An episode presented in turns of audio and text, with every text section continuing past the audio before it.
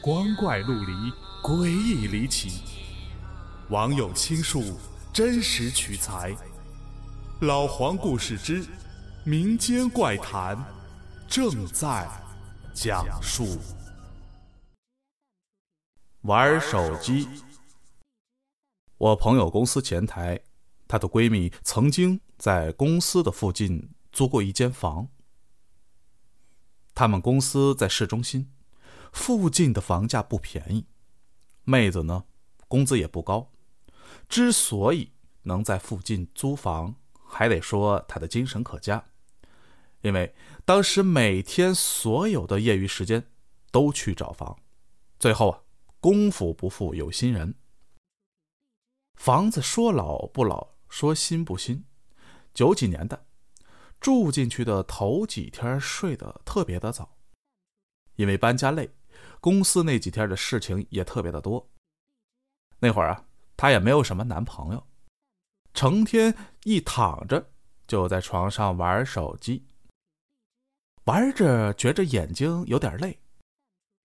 这时啊，就感觉屏幕模模糊糊，她也没在意，关灯就睡了。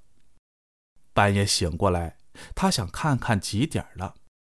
迷迷糊糊的，随手拿起手机，眼睛还没睁开，就已经把手机摁开。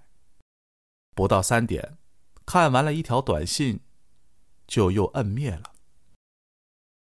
这屏幕不是黑了吗？他也没开灯，隐隐约约就觉得手机上有一片白幕。于是下意识又拿了起来，摁开。还是没有什么东西，他又再次的关上，余光感觉好像还有白幕，于是这次他没开手机，而是直接慢慢的就举到了眼前，一个满头白发的老太太冲着他很诡异的笑着。妹子几乎凭着从床上蹦了起来，顺势把手机就扔了出去。第二天，他找了一家酒店，并且他找了很多人帮他看，但谁也没看出什么。不过，只要一到晚上，战战兢兢看的时候，他就发现那个老太太还在。于是。他就又跑到了酒店对面的麦当劳，待上了一宿。而此时，手机就扔在了酒店里的垃圾桶里。